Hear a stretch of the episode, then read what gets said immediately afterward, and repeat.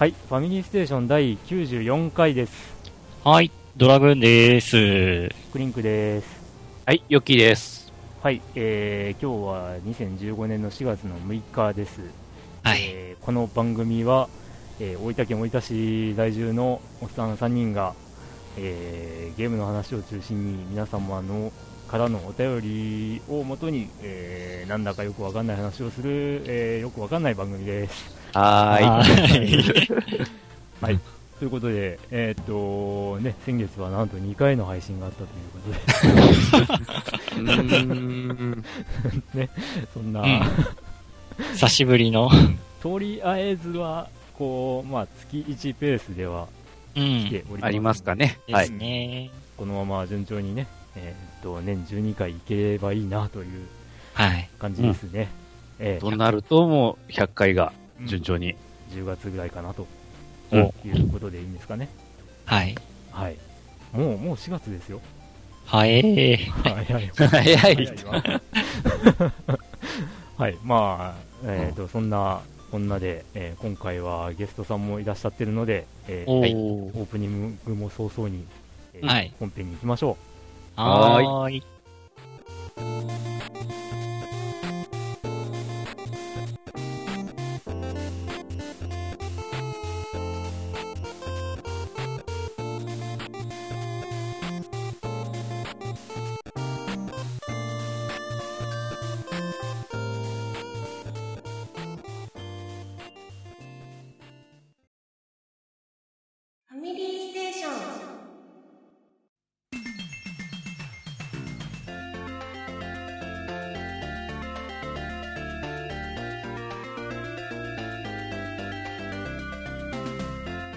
はい、ということで、えー、まあ、日付をお話ししましたが、割と早いペースになってうます。ん。うんですね。暑い。あー、でも、明日か明後日はなんかまた寒くなるらしいですよら。しいですね。えええーもううちの職場では、あれですよ。あの、暖房器具は撤去されてますよ。あー、そっか。でも問い合わせがあったら出せるようにしてみますけどね。あー。いや、まあ、いらんだろう、もいや、わかんないよ。うん、ということで、えーはいえーっと、まず、先ほどお話ししていたゲストの紹お介ーです。。えー、まあ、今日お昼ぐらいにですね、ツイッターの方でゲスト出演したい方いますかっていうふうにツイートしたら、まあ、反応いただいて、おえーで、えーまあ、リスナーとして、まあ、最近お便りもいただいている、猫やんさんです。おー。こんばんは。こんばんは、猫やんです。はい。どうもこんばんはです。う。はい、こんばんは。えー突然のお誘いで、ええー参加していただいてありがとうございます。なんか、話すことがあったら、こう、バンバン割り込んでくださると、あの、こう、参加していただくんで、何でも口を挟んでください。わかりました。はい。まあ、昔の放送とか聞いていただくと、あの、前言ってたと思うんですけど、はい。ゲストに優しくない番組なので ほ、ほっとくとそのまま、あの、喋、喋る暇を与えずに、こう、どんどん進行してしまうんで、はい。はい、何か、こう、気になることとかあれば、あの、はいはいはいっていうふうな感じで、うんおっしゃっていただくといいんで、よろしくお願いします。よろしくお願いします。よろしくお願いしますはい。ということで、今回は、えーゲストの猫屋さんを、えー交えて、4人体制で行くわけですけども、はいはい。はい、まあ、いつもの恒例の、ですね。うん、近況のコーナーですが、はい。はーい。ドラグーンさんから行きましょうか。もう、PSO2 一本ですね。はい、はいじゃあ、あ以上で。ええ はいはい。ちょっとだけ語るとしたら、はいはい。前、前回放送の時にいたあの、ど巨大ロボットと、あの、マガツっていう巨大な敵との対戦っていう、あの、何でしたっけ、えっと、のミッションが追加されたんで、まあ、それやってみたっていうんですけども、はいはい。なんかもう、やってた感じはなんかアーマードコアですね。えー、え、飛ぶんすか？あ、飛ぶって、うん、結構高くジャンプする。おーで、しか、も、うん、12人で1体の敵を倒しに行くって感じなんで、もう、な、なんて言ったらいいんですかね。もう、ラン、ランダ戦っていうかなんか、えーてか、まあ、今流行りの仮ゲー的な、うん、1対12で、もうなんかこう、結構画面が激しいことになってますね。あっちこっちで巨大ビームが放たれたりとか、うん。結構熱く面白いですけども、ただうん、な、えっ、と、30分緊急クエストあって、その中で何回かクエストクリアした中で最後の最後でそれが遊べるっていう感じなので、はははだからな、本当うーんと、30分に1回しかチャンスが来ないミッションっていう。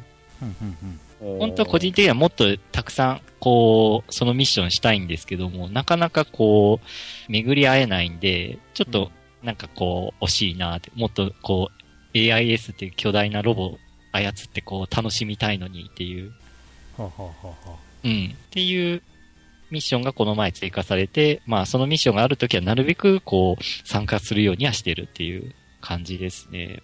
うーん。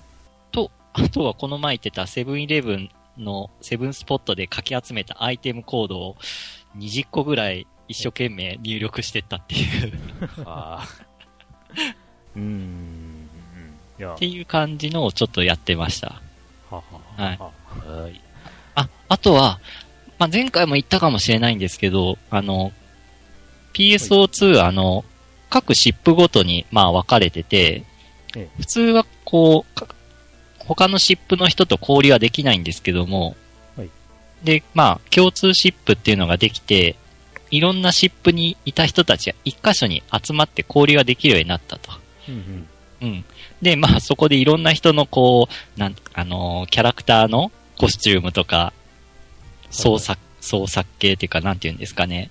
どんなこう、使、アイテムの使い方してんのかいろいろ見てったんですけども、まあやっぱなんかシップごとになんかこう、特色っていうか傾向が違うなと、自分がいるシップと他のシップの人じゃなんかこう、流行りが違う。は、流行りが違うっていうか、うんうんまあいわゆる他県の人を見てるような感じ。ははははは。うん。大分県はこういう風習とか、うんノリだけども、他県行くと全然違うみたいな感じで、なんかシップごとになんかノリとかが違うなっていう、なんか、なんかちょっとそういうの見て面白かったです。ははは。うん。やっぱあれなんでしょうね。その場での、こう、なんていうか、えっ、と、作法というか、う。そういうんのが違ってくるんでしょうね。うん、ぽいね。だから、シップサーバーによってなんか、風習が違うっていうか、あとなんかこう、あの、着てるコスチュームとか、その辺のアイテム、アクセサリーの付け方の流行りとかが違うなって感じなので、はあ共通シップ行くと結構カオスです。うん、面白い。それは面面白白い。いですね、うん。えーうちのシップじゃ見かけないような格好をしてる人がいて、すんごい奇抜だったりとか。うん本当だなんかね、うん、その辺がほうちょっとこう、各シップごとにしサーバーによって違う風習をこう見るだけでも楽しいなっていう。うん。ええなので、うん。まあ、あれですよね。ガンダムとかの世界で言うと、スペースコロニーごとに、ああ、そういうなんか、ね、うん文化が違うみたいな、そうそうそうそう。そういうのが、まあ、実際にはあるんだろうなっていう、そういうのを、あの、疑似的にね、うん。表現できてるのかもしれないとか、ちょっと。そう。本当サーバーによってなんかこう世界観違うなーっていうのを実感しました。うんうんうん。うん。ということで、まあ、僕はとりあえずこの辺で以上です。はい。はい。はい。ゲーム以外は特になしですか？あ、ゲーム以外、ゲーム以外でちょろって言ったら、はいヨッキー、クリンクがよく行くあの、下郡の某ショップに初めて行ってみたっていう。はい。初めて？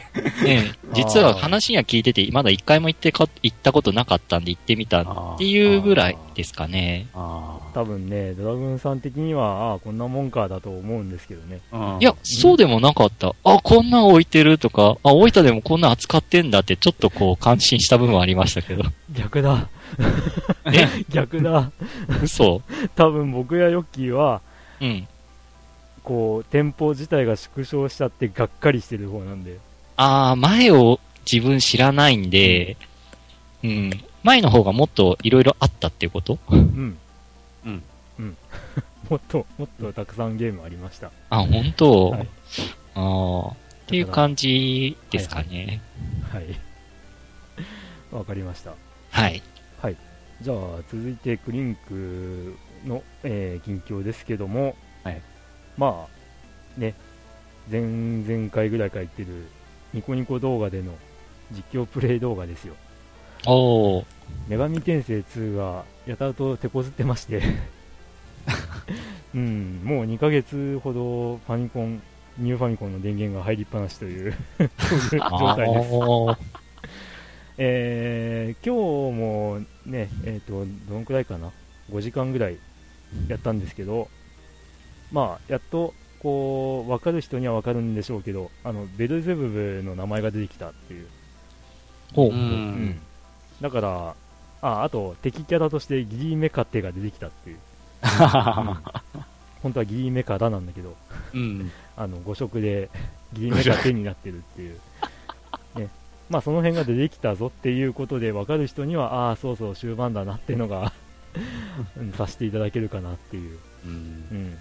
まあ、とりあえず、今日、明日、明後日は3連休なので、僕は、その間にクリアできるだろうと思ってはいるんですが、うん、まあ、この収録が終わったら、ね、今日撮った分を全部アップロードしますけど、えーまあ、そんな状態です。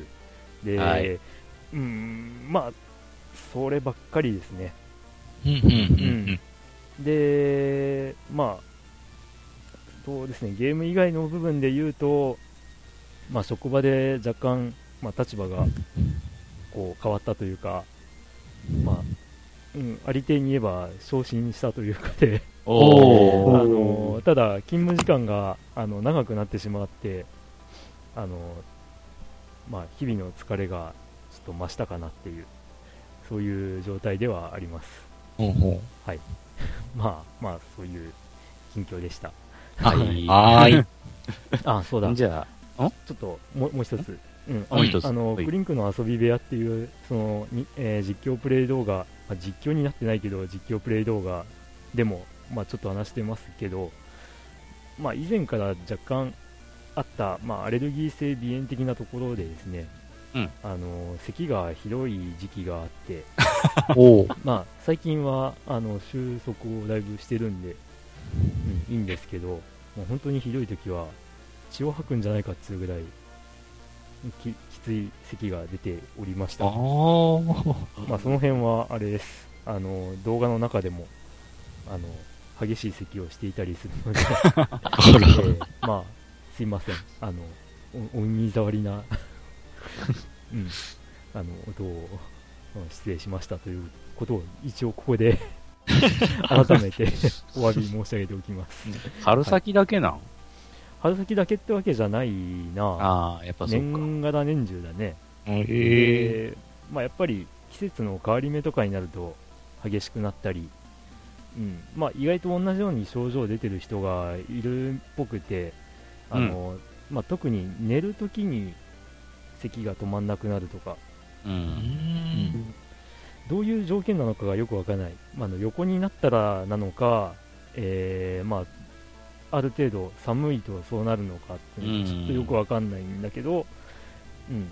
まあ、そんなことがあります、まあ、なんとなく経験的に鼻水が出てそれが鼻に行かずに喉の方に行ってるっていうようなうん。感覚だなっていうのを、うん。まあ、近年それに気づいて、うん、まあ、ね、痰とかをなるべく吐き捨てるようにはしてますが、うん、まあなかなか難しいです。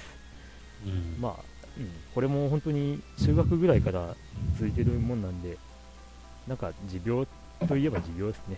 おー。まあまあ、うん、まあうまく付き合えばいいかなとは思ってます。はい。はい。うん以上です。はい。わかりました。はい。じゃあ続いて、私、ヨッキーですね。はい。えーっと、ゲームの方は、まあ、相変わらずカンコレ、うんほぼ、ほぼ一本ね。うん。うん。で、結局まあ、やってることは、今はイベントがないので、結局あの、イベントとかでゲットした、えー、カンムスのレベル上げ、うんうんのみが中心になっております。うん、だからまあ、面白いことは何にもない。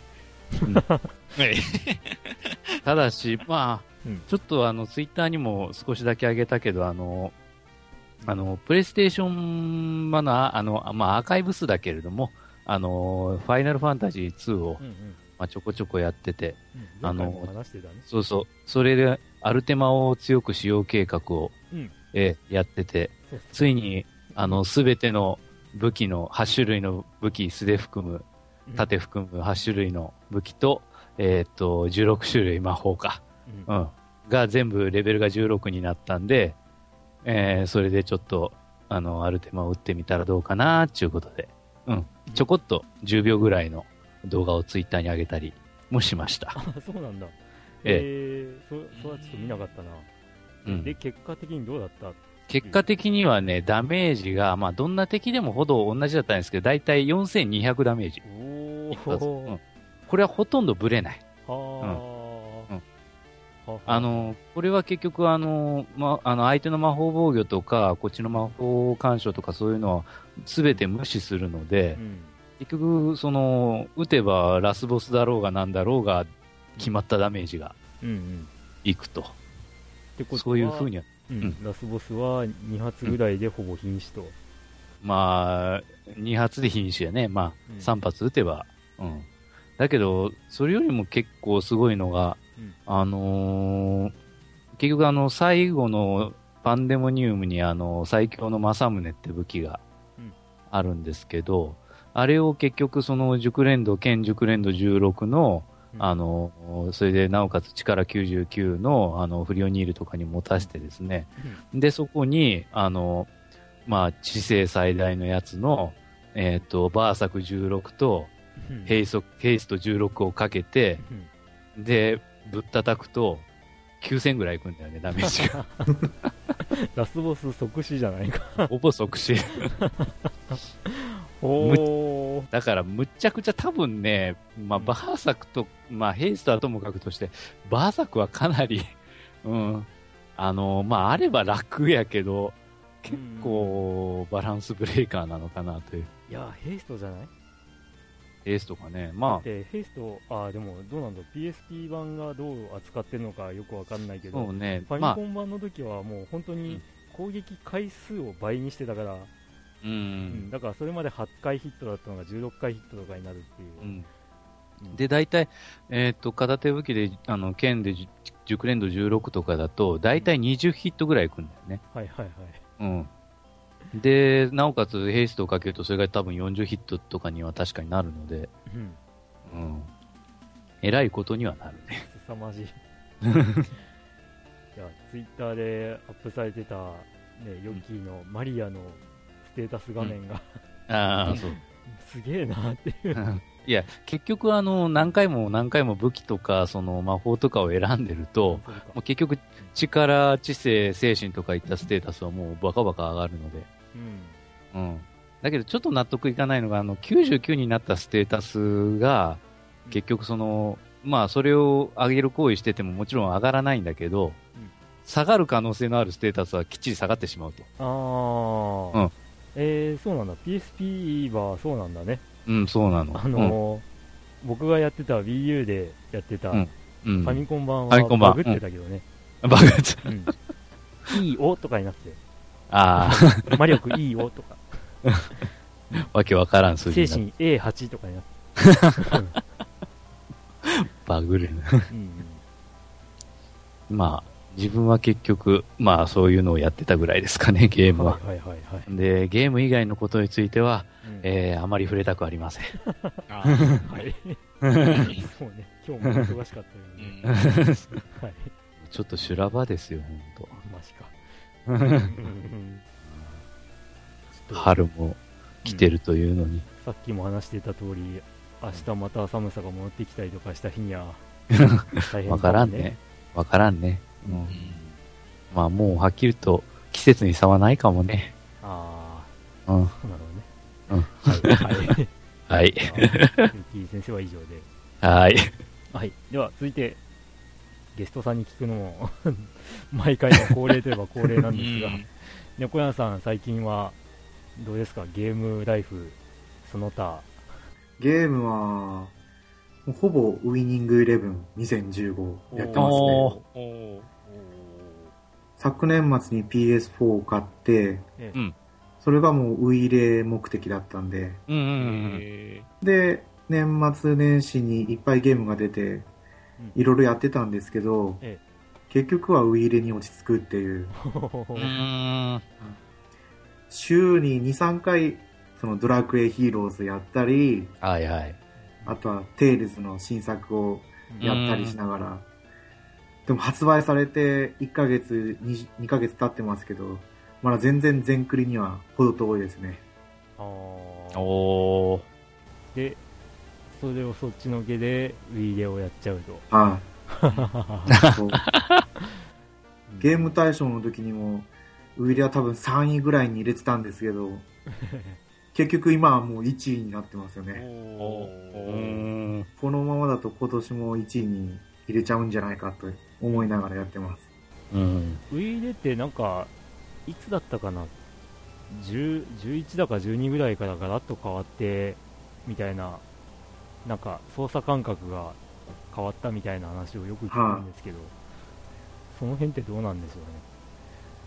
その頃がなんか一番嫌な変わり方をしてあー、嫌っていうか、はははなんかどうしようやめちゃおうかなって思った時期もあったんですけど、えまた2014、去年えうんうん。一作、もう一個前の作品から、すごいなんか操作がまた楽しくなってきて、おーで、今作か前作は結構評判が良くて、はいはいはい。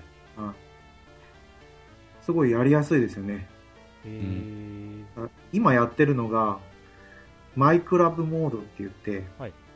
なんか、最近話題のガチャガチャができるような やつなんですけど、やっぱり課金してる人は、えその自分のクラブにメッシとか、えなあクリスティアーノ・ロナウド。がいるわけですよ。うんうんうん。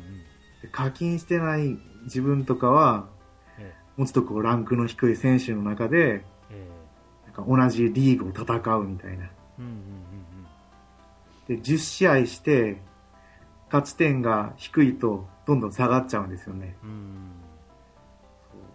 だいぶめげてたんですけど、3月に入ったらこう、だいぶこう調子が出てきたんで、もう最近ひたすら、ウイレ。はあはあはあはあうん ーへえ、ウィーレ課金システムがあるんですね。そうなんですよ。なんかこの前ネット調べてたら課金しないやつはバカだみたいなの書いてありえます。え あー、コナミ、コナミは、うん。コナミは、あの、あれですよね、最近ちょっとその辺に色気を出してきてますよね。ああの、うん。あれとか、パワープロとか、あね、あの、ソフト自体は2500円とか2800円だかぐらいで売って、なんか強くしたかったら課金してね、みたいなあ感じの話も聞きましたし、そうそうそうそう。うーん。そのウイニングイレブンがなんと、ええそのマイクラブモードだけはい、無料配信されてるんですよ、今 ああ。罠か。そうですよ。絞り取ってやろうっていう魂胆がなんか見えるのか。あえそれは基本、そのプレイヤー同士の対戦オンリーって感じなんですかね？はい、インターネットで、オンラインで対戦って感じですね。ははははうんああ。あのーサッカーゲーム、僕は基本的には、こう、あのー、サカツクぐらいしかやらないんですけど、はえっ、と、まあ、FIFA とかもちらっと触ってたんですけど、い、はあんまり実感がなかったんですけど、い、はい。選手によってやっぱ動きって、こう、違ってくるんですか？なんか全然違いますね。ああ、やっぱあれですか、こうトラップした後の、こう、次の動作への移りの速さとかそういうのが変わってくるもんなんですかね。移りの速さもですし、ええ足が速いとやっぱり追いつけないとか、あ身身体的能力が高いとえタックルしても倒れないとか、はあはあはああ。ボール奪えないとか、あ、なるほどな。は そういうことなんだ。いはいうんうんうんうん。そんな感じですね、ゲームに関しては。えゲーム以外の近況って言っても、ええあんまり変わったことはなくて、え まあ、ああんま、あんま無理にして話さなくても大丈夫ですよ。ああまあでもうちの奥さんが、ええ、おあの、ミンゴル進めたら、はい。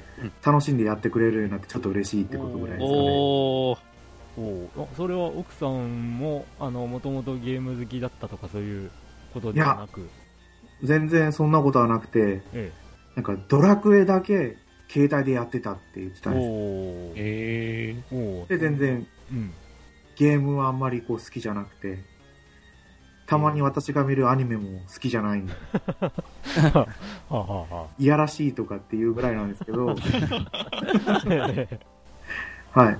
ミンゴルはすごい楽しんでやってくれてるんで、なんか、これも PS プラスのフリープレイのおかげですよ。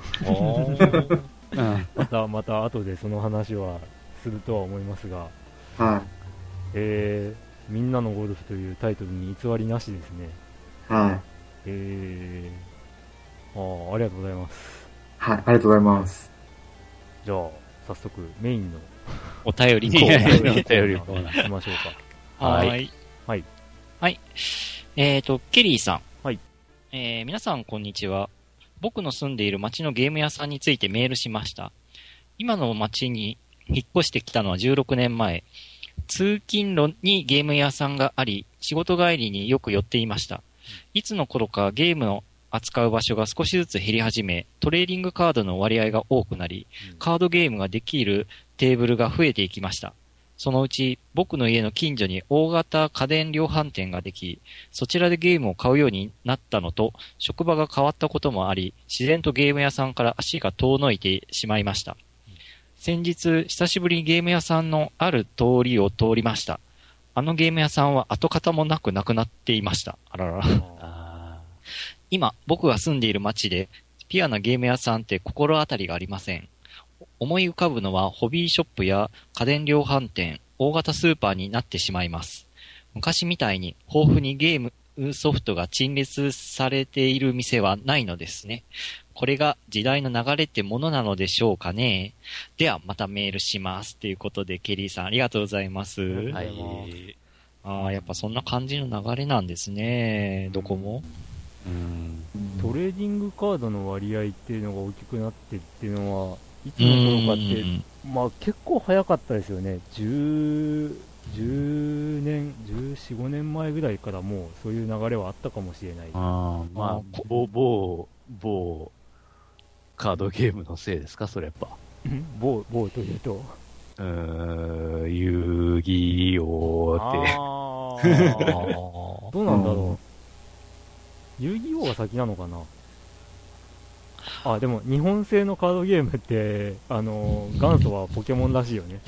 ーええあの手のトレーディングカードゲームって。っていう話を、まあ、以前もしたような気がするんだけど。うん自分、そんなカートレーディングカードゲーム周りやってる人がいないから、こう、ゲームより流行ってるってイメージ全然ないんですけど、どうなんですか？だから、僕らよりも下の世代が、すごい、ああ、僕らが中学卒業か、そこらの頃に、うん。コロコロとかを読んでいる世代から、うん。だからままさにポケモンカードからなんじゃない？ああ、で、そこで、あの、ファミ、ファミ通じゃないや、あの、ジャンプで遊戯王が、ああ、遊戯王は最初はマジック・ザ・ギャザリングをやっていたはずなのに、いつの間にやらオリジナルのゲームだし、な、うん。っへえ、ていう、そういう流れで、マジック・ザ、マジック・ザ・ギャザリングも出つつ、遊戯王のオリジナルカードゲームも出てみたいな、ああ、そこから、まあ、うん、でも、意外と下火とかってなってるイメージもないまんま、あ同あ、じね、なんか感覚でずっと来てるのかなっていう、そうね。そんなに感じを受けますが。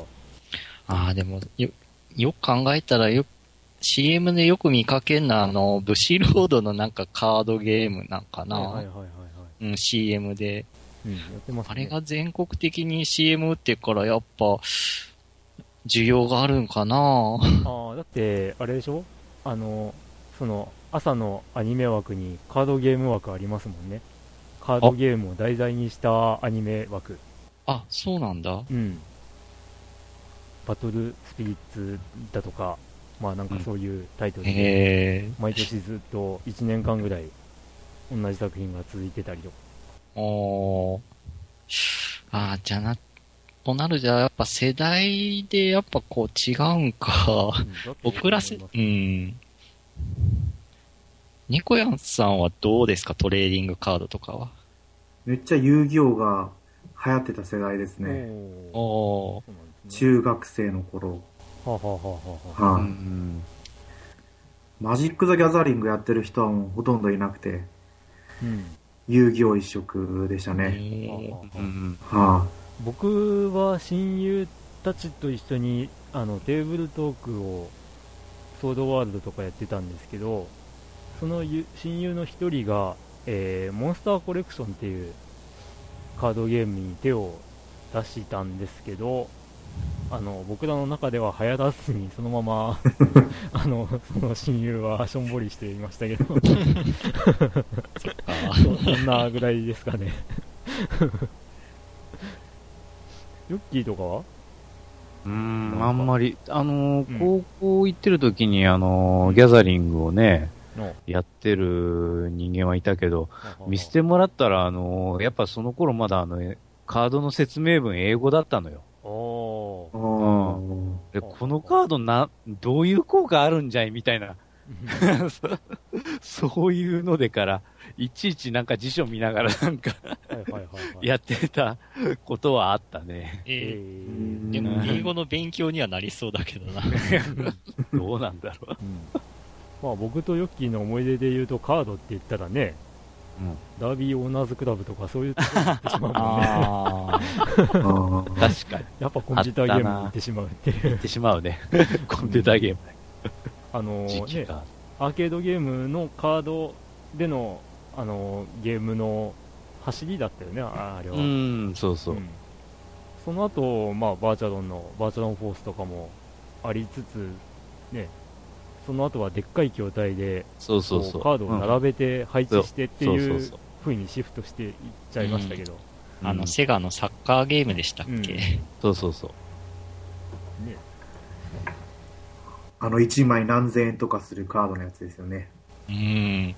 あ僕の友達が相当ハマってて、相当なんかお金つぎ込んでたっぽいですけどね。大体あの500円で、えー、と10枚だか11枚だか最初にこう手に入るんじゃなかったですかねおーおで、まあ、やっぱレアカードとかになるとそういうカード専門店的なところで高値でう取ん。引されると、う。うん。んでなんかそういうシステムでカンコレが出るんじゃないかっていうような話も多かったけどどうなんでしょあうね、アーケード版？はい、アーケード版。セガが出すって話らしいですよね、うん。うん。まあ、コレクションの意味を持つね、あれになるだろうけど、うん。どうなのかね。うん。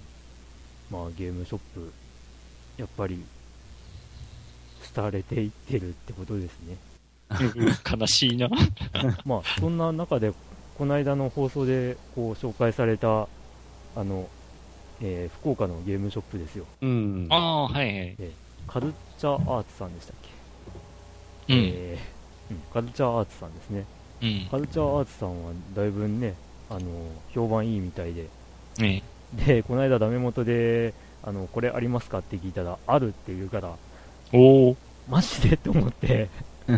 もうお金貯めて買いに行きますって話をしたりとかツイッターで。うん。それまで売れなければいいけどね。うん。まあ売り切れちゃいますかねって聞いたら売れないんじゃないですかって言われたんで。あ、えー、どうどうなんだろうか。とまあちょっとハラハラしながら。うん。まあそれがねあのー某、某密林さんで買うと、こう、1万円超えるものが、そんなにしない、えのを設え定されているということで、うん、ちょっとぜひ、買いに行かねばと思っているんですが、いつお金が貯まることやら、あうん検討を祈っときます。はい。はい。ケリーさんありがとうございました。ありがとうございま。ます続いて、ミカエルさん。はい。ファミステな皆さん、こんばんは。こんばんはは。初めましてですかね。えー多くても2度目と思いますが、かっこ汗。ツイッターネーム、ミカエルです。そう、ミカエルさんのこの読み方がわからないっていう話で、以前なんか話題になった気がするので、うん。うん、以前もいただいたと思います。で、調べたら、2011年の8月にメールいただいてます。4年前、はい。そんな前でしたか。はい。なので、ミカエルさん自身も忘れてたっええていうのは、まあ仕方がないかなと。はい。では続きで、えーはいさて、大阪中部のゲーム屋さん事情ですが、個人経営系は随分前に競争に負けて壊滅してます。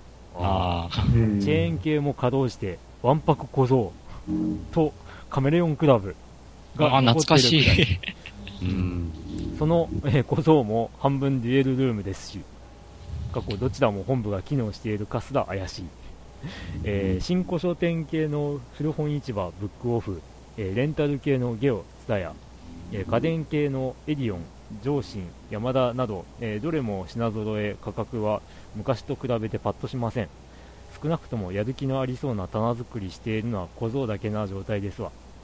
うん。えーどこも入荷したのを並べてるだけ、どこかに、えーある価格表に、えー右へ習え、あれじゃあ今買わなきゃ次あるかわからんとか、4軒回って一番安いとことか、購買意欲が燃えるはずもない。うん。うん。で、えーサターンのゲーム、えーちなみに自分結構持ってます。多分5割以上は抑えたかなな感じ。セガ担当だったので、セガ担当、ど、どういう意味だろう？あれじゃないですか、友人たちの中で、ああ、そういう意味セガか。系をあの買う係ってことだったんじゃないですか？残念ながらドリキャスト、メガドラ、ファミコンは困窮した時にほとんど手放してしまったんですが、えー当時サターンは底値だったこともあり今も眠ってます。今では値段すらつかないと思いますが なんなら貸しましょうか？ということで、えーミカエルさんが所有されている、えーサターンのゲームソフトを、まあ、あらかたデッキしていただいているんですが、すごいな、この数。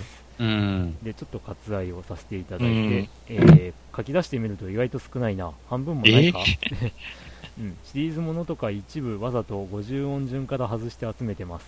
拡張ダムいるやつとか、えーゲームでないただのイラスト集とか、えーサービスが終わってる通信関係のとか本気のゴミも混ざってますがご愛嬌。ではではまた、ということで。ありがとうございます。ありがとうございます。はい。すごい持ってんな。うん 僕もここまでは持ってないですね。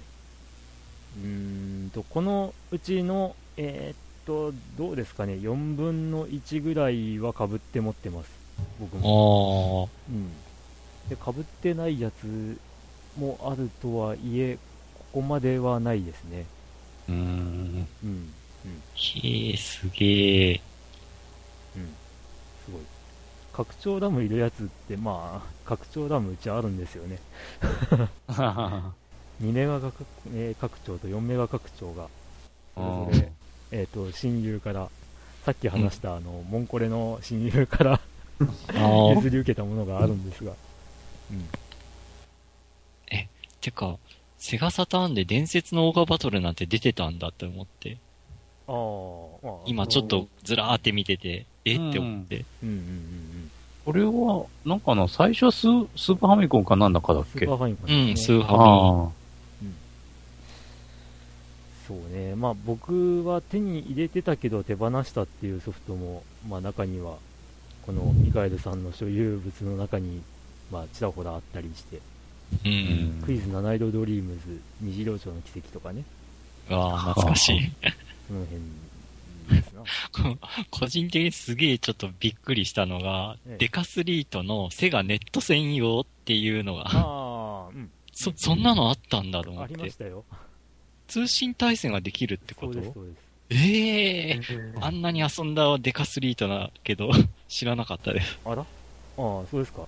はまあ、ネット対戦対応のソフトってあんまなかったっちゃなかったですかうらね。ん。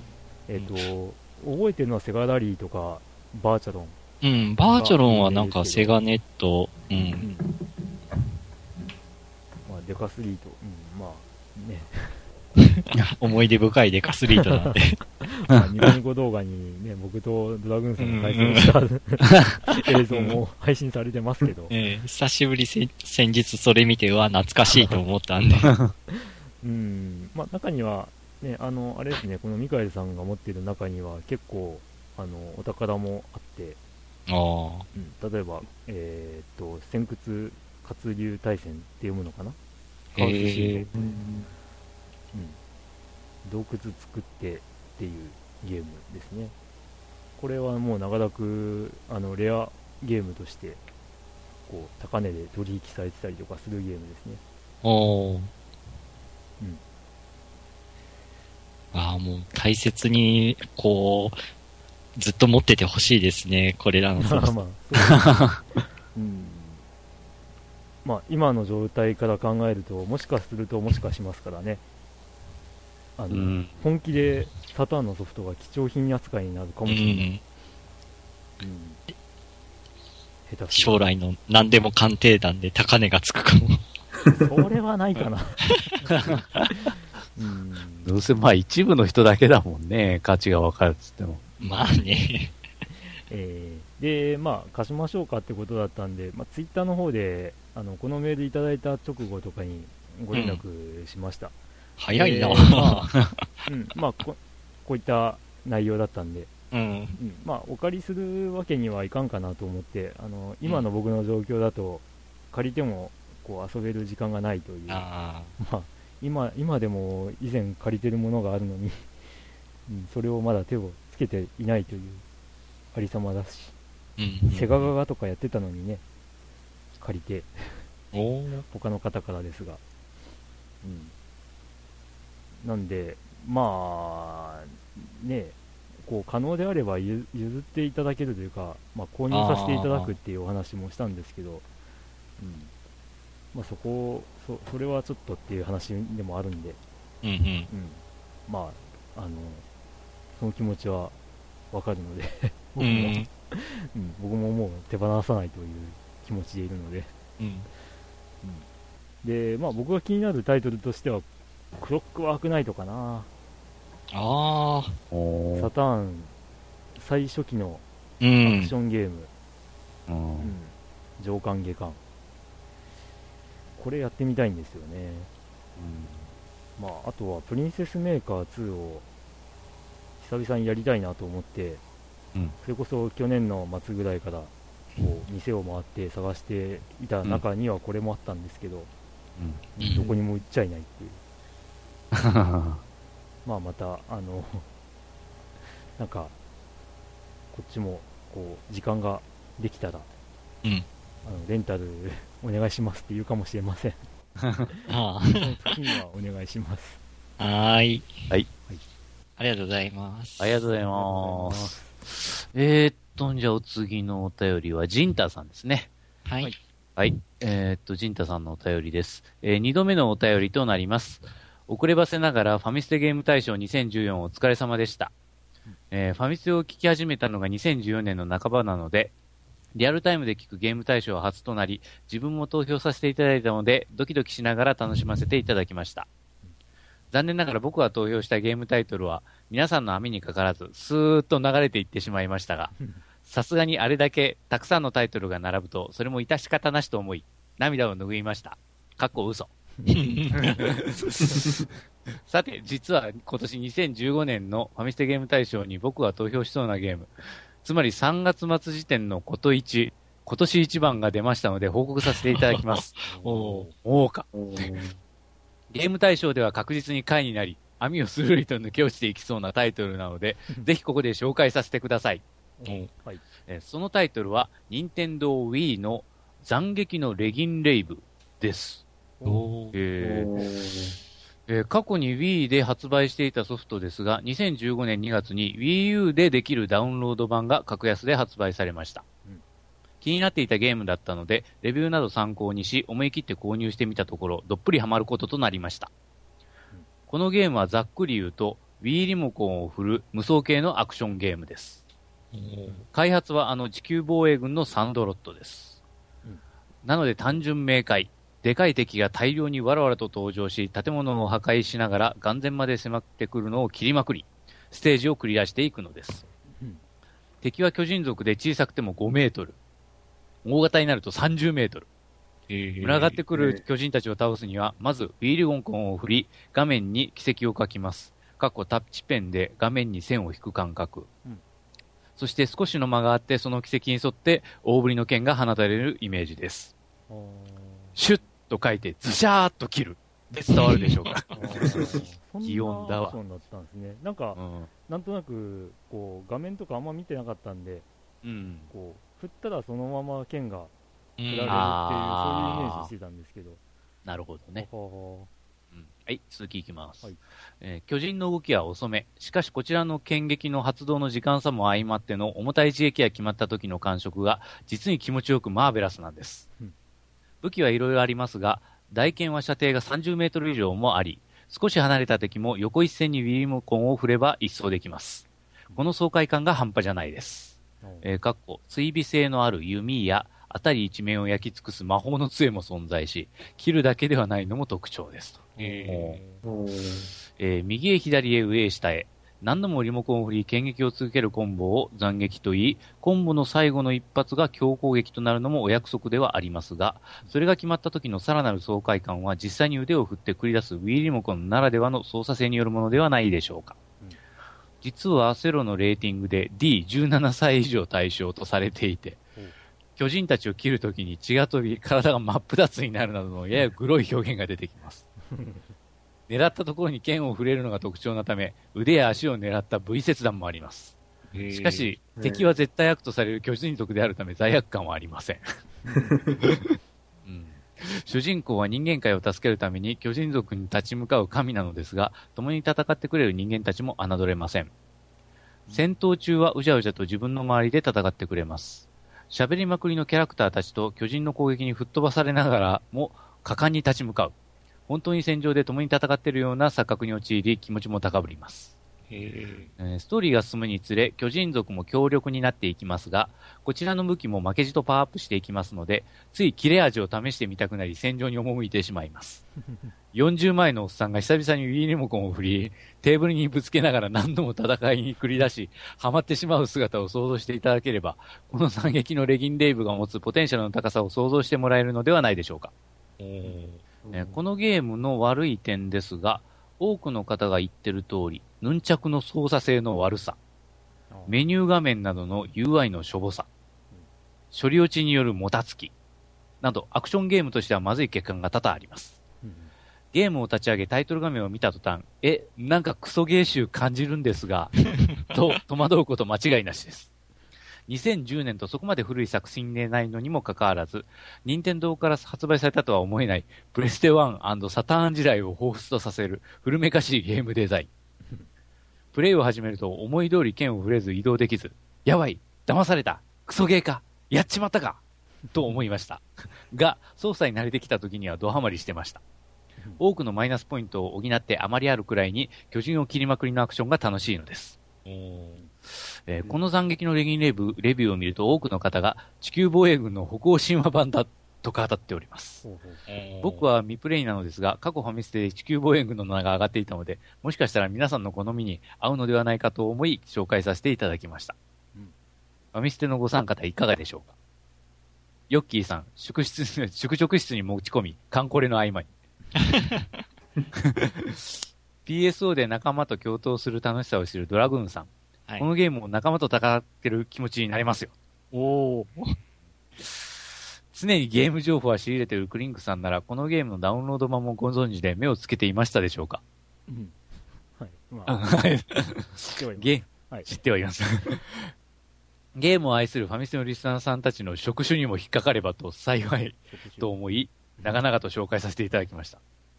Wii U のダウンロード版は2700円。そして Amazon ではさらに値引きされています。リスナーの皆さんもいかがでしょうか？最後になりますが、前回のお便りの際に、ファミステにゲストで来てくださいと言ってくださり、あげありがとうございます。僕でよければぜひ出演させてください。スケジュールの折り合いがついた時にどうぞよろしくお願いしますと。おぜひぜひ。で、番組宣伝になってしまいますが、自分がパーソナリティをやっている秘密基地全員集合もよろしくお願いしますと。はい。えークリンクさんが最初に作ってくれたツイッターのハッシュタグ、今やたくさんの人が使ってツイートしてくださってます。感謝感激であります。大分県には足を向けて寝られません。それがまあ、本当に、シャープ秘密基地全員集合って書いてるだけですから。あ、そうなんだ。そのまんまや。それでは更新楽しみにしてます。またお便りさせていただきます。はい、これまでです。ありがとうございます。えっ、と、それになんか追加でちょっとあるのですが、PS、うんえー斬撃のレギンレイブについて一つ書き忘れてましたので追記させてください。はいこのゲームの楽しさを味わうには、Wii リモコンプラス必須です。かゆいところに手が届かないが、かゆいとかどうでもよくなるゲーム。と、誰かが書いてましたが、まさにそれ。続編希望。ということですね。まあ、その辺は割と本当に地球防衛軍っぽさが強いなって思います。うんあの、タイトル画面のしょぼさとか、しょぼすえ そういうところもやっぱ地球防衛軍だなって感じもありますね。そうだよね。逆に陣太さん、地球防衛軍の方ぜひ、あおー ね、ーまあ、どっちかというと地球防衛軍は、あの、本当に、ちっぽけな、まあ、ただの、一応建前上やけど、ただの人間うんが、あれだけの絶望的な数と巨大な敵に立ち向かうっていうのが、まあ、うん面白いっちゃ面白いんだけど。うん。はあ、はあはあ、まあ、陣太さんありがとうございます。ありがとうございます。斬撃のレギンレイブはね、だいぶ出た頃とかも話題になってはいたんですが、す。ええーと、ゲーム系ポッドキャストでも取り上げられることは多かったです、実は。ー。うんうん。うん、で、僕が、あの、手にしていない理由は、最後に追記されていた Wii リモコンプラスがないからなのです。う ん我が家にはないんです。うん。このプラスつけると認識が細かくなるって感じなのかな？そうです、そうです。精度が上がるっていうことなんですけど、うんまあ、ちょっとそれを必要とするソフトを持っていないっていうのもあるんですけど、うん。うん、まあ、ちょっと自分が持っていないので、うん、もう最初期の頃の Wii から持ってるんで、うん、そのモーションプラスがない時代うんうんで、えっ、と、リモコンコントローラーをこう3つとか4つとか買ってるんで、ああ。うん、地味に高いんですよ、そのモーションプラスが。あ、そうなんだ。はい。ニコヤンさんは、このゲームは知ってますか？知ってはいますね。最初買いたいなと思ったんですけど、えちょうど多分ゼノブレードの後とかでしたっけ？ああ、いや、同じ頃ですね。同じ頃ですよねうん前後どっちがどれかはわかんないですけど。ゼノブレード買っちゃったから、なるほど。はうんうんい。でも、Wii リモコンで、その、自分が動かしながら切っていくって気持ちよさそうですよね。うーん。うん。ジンタさん、テーブル切りそうじゃないですか。うん。あきファミコンないまでも叩き割ったりとかして。ーうんまあ本当 Wii がある意味ファミコン時代僕らが夢見てたこう、剣を実際に振ったら画面上でもその通り振れたらなっていうのをなんかこう、実現してくれたゲーム機だったんかなうーん、うん、まあ、うん。前にもちょっとドラクエなんちゃらとかありましたけど、あったね、あったあった。え、どんなんだっけ？え、あのー、なんだ？えっ、と、子供向けの、あー。剣を振ってっていう。そうそう。あー。え、それって認識とかどんな感じだったんだろう？あ、どうなんだろそう、なんか、あ、あ、でも、そっか、Wii のう。前に似たようなことができた周辺機器があった、そういえば。ありましたあのね、うんドリキャスで、あの、釣りコン、覚えてますか？あれが、はいうん、そうそう、ゲットバスについてる、あの、釣りコン。あれが、ソウルキャリバーに対応してたんですよ、ドリキャス版の。うんその話ではしましたね。あ、しうん、だいぶ前に。うん。だいぶえあれが、本当縦切り、横切りが釣りコンに対応してて、縦に振ったら縦切り、横に振ったら横切り。で、ソウルチャージとかなんか貯めるんかな？貯め、貯め技かな、うん。それを、本当だったらまあボタン長押しでチャージするんですけど、釣りコン使うときは、リールをガーって回すと チャージになるっていう、そんな、そんなギミックが施されてたっていう。だから、ナムコの人が釣り込ん用に、合うようになんかこう、アレンジ設定してたっていう。えーえうんちょっとあれでドリ、あのー、ソウルキャリバーしてみたかったなっていう思い出がうんあります。あ前もその話をした時に同じ返しをした覚えがあるんですが、うん。あのね、ハンドルコントローラーで格闘ゲームをするというつわものも 昔はいましたよっていう。話と、あとツインスティックね。ツインスティックでアクションゲームやったりとかっていう人ーも、うんいましたね右スティックの右が A でみたいな、そういうなんか割り当てなんですね、確か。あうんあ、なるほど、なるほど。まあ確かに画面を使った、そのね、コントローラー、あの、ただなる、そのパッドじゃない、あの、操作系か。うんもう結局昔はあの、ガンシューティングゲームかな。うんうんで、よくありましたけどね。うんうんあれもなんかあの、テレビ画面に向かって弾いてからその、方向性とかでからなんか、その、打つところを調節したりとかそういうことあったよね。なんかブラウン管の時。まあ画面照射型みたいなそうそうそうそう。話があったけどね。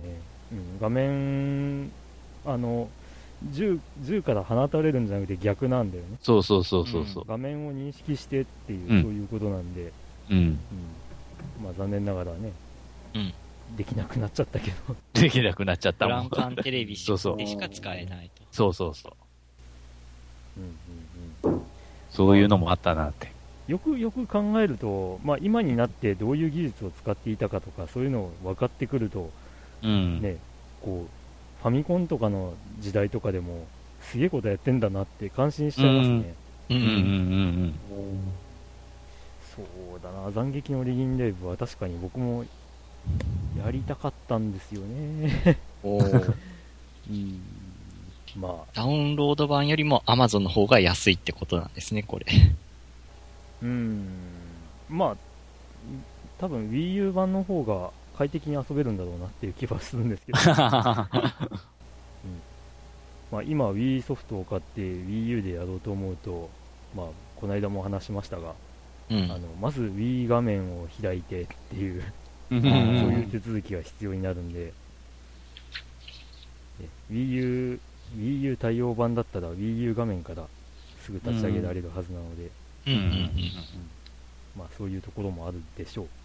おうはい。はい。まあ、いつかチャレンジします。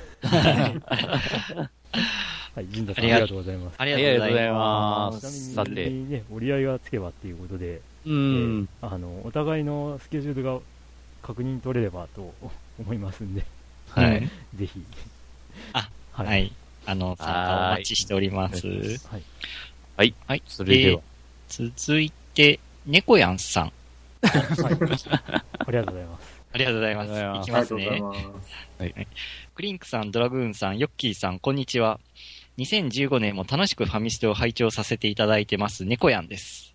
92回、93回を聞いてから、ゲームショップの近くを通る機会があると、ぶらりしてセガサターンを見るようになりました。意識してみると、セガのスペースの少なさに驚きを隠せないですね。画質も良かったし、ゲームも面白い。個人的には PS より好きなハードだったのに、未だにセガタ三四郎、湯川専務の CM は頭から離れません。デカスル、デカスリートにダイナマイトデカ、天外魔境シリーズ、アーケード格闘移植と良い思い出しかありません。かっこ、知人宅でやってました。話は変わりますが、私の近況になります。今年に入ってから20作品のゲームをやりました。かっこ、触れるだけってのが多数ですが、意識して数えてみるとびっくりな数字でした。毎年10作品もやる機会がなかったはずなのにです。これも PS プラスのフリープレイのせいです。無料で配信するソフトが興味を惹かれるものになっているからです。さっきの分で、えーセガを押していたのに、もうソニー信者になっている罪な私ですが、お許しください。今はドラクエヒーローズ、ウィーレ、セ、ゼスティリ、ん？ゼスティリアね。ゼスティリアゼス。ティリアうんと3作品並行してやっている日々を送っております。クリンクのゲーム部屋にも赤名違うけども、あ、違うけど、遊びに行ってき、行ってます。楽しんでいるので、これからも楽しみにしています。昨年末まではファミステのみだったポッドキャストですが、ファミステから秘密基地全員集合、暴れラジオスさんと広がって充実した通勤時間、バスタイムを過ごすことができています。これからも配信楽しみにしています。ってことで、ありがとうございまあす恥ずかしいですね。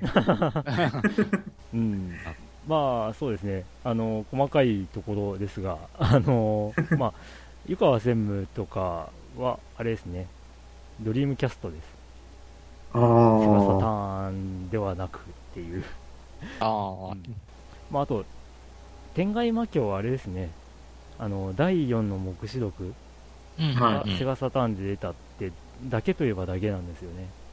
その印象が強いんですかね。ああだとは思いますね。はそれまでは PC エンジン、スーパー CD ロムロムでした。い。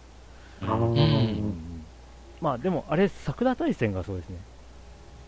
あ、そうです天ね。外魔境シリーズを作っていた人たちが作った確かに、桜大戦。桜大戦シリーズ。まあ、これは。もう本当に衝撃的なうん。ゲームなので。うんひ、広い王子さん今どうしてるんですかねうーん。まあ、スキャンダルで騒がれてどうなったんですかね。あ りましたが、そういうことが。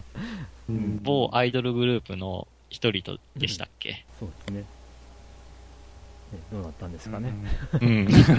まあ、わかんないですけど。アーケード格闘移植は、あ、そっか、KOF とかはやってたな。うんまあ、うんバーチャー、バーチャーシリーズもうんそうですし。うん。うん。まあさっきのえミカエルさんでしたっけ？話の流れなんですけど、ええサターンって LAN ケーブルさせたんですか？えあの、ランケーブルじゃなく、なかったんですよ。なんか通信モデムっぽいようなのえっと挿してたんだっうんけ、そうそうそう。あの、うんえーパワーメモリを挿すところに、うんはい。通信用のカートリッジがを挿して、ではいそこにあの電話のモジュラージャックを挿して、そうそうそうそうそうそう。でうんえーそのカートリッジにプリペイドカードを挿すっていう、ああ。そういう形態であの通信対戦をするっていう、そういうシステムでした。はいはい。えじゃあ、プレイ中にプリペイドカードがなくなっちゃうと、ブツンって切れちゃうんですか？あどうなんでしょああ、どううね。実はやったことがないので、わいからないです。ああ、その辺わかる方、お便りください。もうなんかこの辺の通信の話をしだすと、ね、あの懐かしい話で盛り上がっちゃうんですけど、う。うんん、もうね、うん昔はパソコンでインターネットするときは、ピーヒョローとか言っててね、とかそういう話になっちゃうんですけど、テレ放題がうんたらかんだらと テレか。放題ありましたね。うん。なんか、あの、ピーヒョロの音で、あの、ど、なん、何、どこの会社のモデムかがわかる人とかいたらしいから、えーすごいものだなっていう。マニアックだ。うん。まあ、そんな、あの、やっぱりね、サターンの時に通信対戦できたんだっていうのを驚く人も多いんですよね。うんあだ。から、やっぱ時代を先取りしすぎるセガですよ。うん。ああ。ねうん。で、えープレイステーションってできたんですか？プレステ1はできなかったはずですよね、確かああ、記憶にないです2台つね。ないで2台での通信対戦というのはできました。ああ、それ僕やったことあります。うん、2画面で。通信ケーブルも持ってて、ええあの、リッチレーサーレボリューションで通信対戦した記憶あります。はいはいはいはい。うはいん。まあ、サターンもできたんですけどね、うん実は。うんその辺。うーん、そうですね、セガサターンは、本当に悪くないゲーム機なんですけどね。うむしろ、ん。むしろいいゲーム機だと思うんですけどね。うん。本当に、でもうん、なんか、最近の扱いがひどい。うん。先ほどのお便りでもありましたけど。以前はですね、あの、サターンって、あの、エミュレーターが作りにくいゲームなんですよ。で、えーっと、その辺で、そのソフトの需要が少ないんじゃないかっていうふうにも言われてはいたんですけど、うん。うん、やっぱり、ね、この間も話した通り、あの、セーブができないっていう風に思い込まれてるんじゃないかなっていう、そこが大きいんじゃないかなっていう気がします、やっぱり。うん。それと、猫屋さん、PS プラスですけど、は最近の PS プラスはどうですか？い。いや、今月はなんかパッとしないですよね。うん。はい。いや、なんか、そのファミステで話題に上げたとき、まあ、2月の末ぐらいに収録だったやつを、まあ、3月の頭に配信だったんですけど、は2月のフあのフリープレイまでは結構豪華で、い。は3月とこの4月は結構しょんぼりじゃないですか。い。そうですね。なんかあ、け急にっていう。うん結局、アーカイブスがね、もうん。う、独立しちゃって、はそこはもうか、うんまあ、またお金取るようになってるから。うんうんそれもあるから、だからね、まさに話した内容に近いことになってたのかなっていうそうそうそう。ふうに危惧しちゃうんですけど、うんうん結局、月ごとにフリープレイが本当にちょこっと、うんうん、っていう感じだよね。ね、それまで10本ぐらいだったのが、今2、3本になっちゃったもんね。なっちゃった。うん。あ、でも、プレステ、プレステ4はどうなんですか？い。いや、4より3の方が多分充実してる感じですよ。ああ、そうなんですね。3とビータ。はあはあ、いや、もしかしたら、その、4の通信対戦って PS プラス必須なんで、はそういった意味で、その、こう、3から4に、あの、移行してもらおうっていう形で、4が充実してて、い。はこう、3以下が、こう、ないがしろにされてるんじゃないかという 予想を立ててたんですけど、そうでもないんですね。い。はい。4はもうなんかえ、インディーズのゲームが多いですね。はあ、はあはあ。うーんだから本当に触ってええやめるみたいな。あ そうなんですね。はあ、でも、猫屋さん、こう、毎年10作品やるかなぐらいっていう話書かれてましたけど、い。は意外と多分、その、うん書かれてますけど、意識して数えてみるとっていう、意識してみると意外と本数やってるもんですよ、ゲーい。ムはいって。あ意外と。うん僕なんか触れ、触っただけって言ったら、一体何十本になるんだっていう感じでもありますし。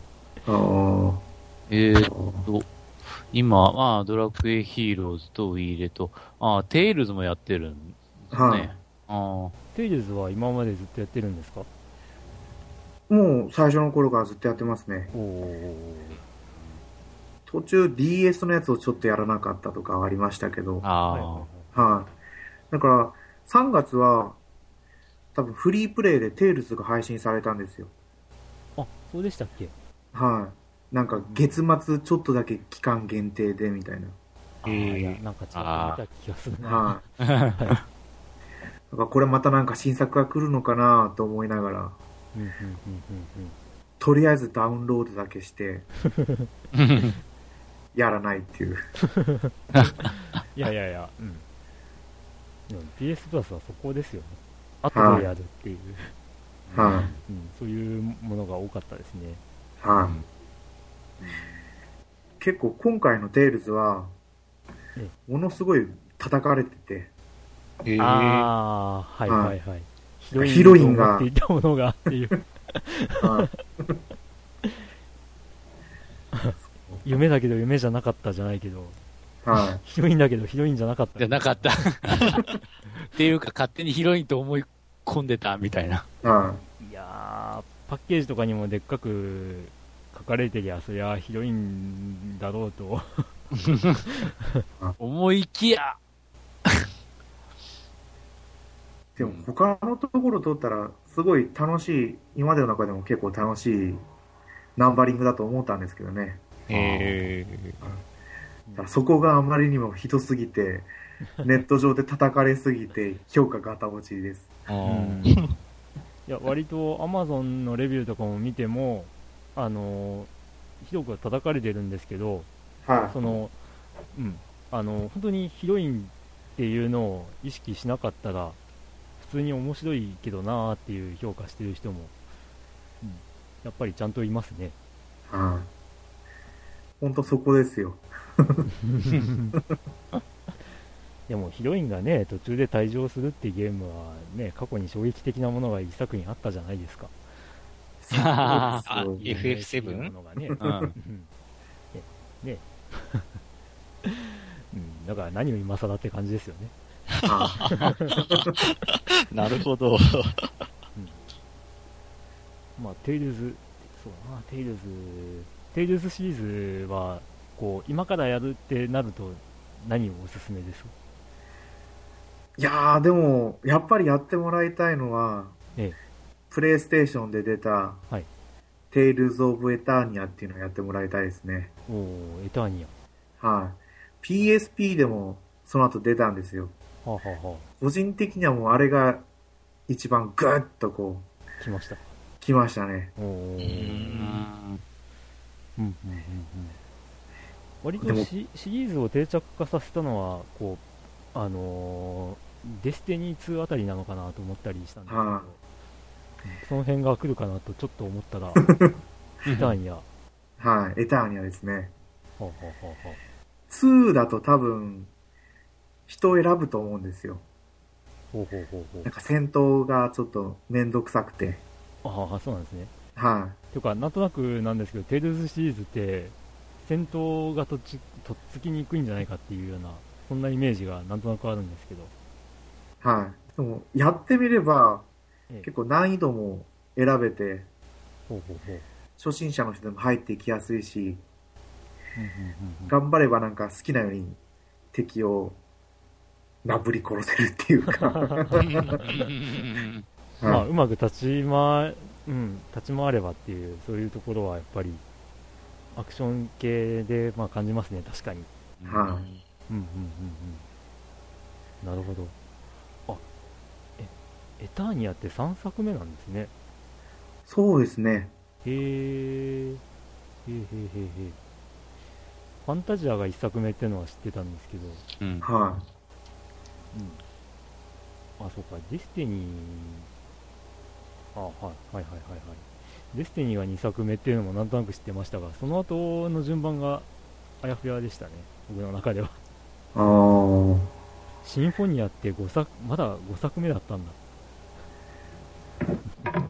あ、あそうですね。もうもはや15作目なんですね。最新のデスティニーは。もうわけわからん。あ名前がややこしいなってって、ほんと。うんだから数だけで言ったら、FF ドラクエに次ぐ RPG だと思ってるんですけどね。うん。世界観的には、なんか、つながりがあるものとかってあるんですか？その、ナンバリングがついてるやつはつながりはうんありますけど、ええ他のはそんな。なに。つながりはないです。はでもなんかその中に闘技場っていうのがあるんですよ。えとか多分あとエクストラダンジョンとかには前作のシリーズものの主人公とかキャラクターが出たりはしますうね。なるほど。はじゃあちょっと、あれですね。えー、エターニア、ぜひ、機会があれば手に入れて、うんうん。触ってみようと思います。い。はい。はいぜひぜひ。はい。ありがとうございます。はい、ありがとうございます。ありがとうございます。えー続いて、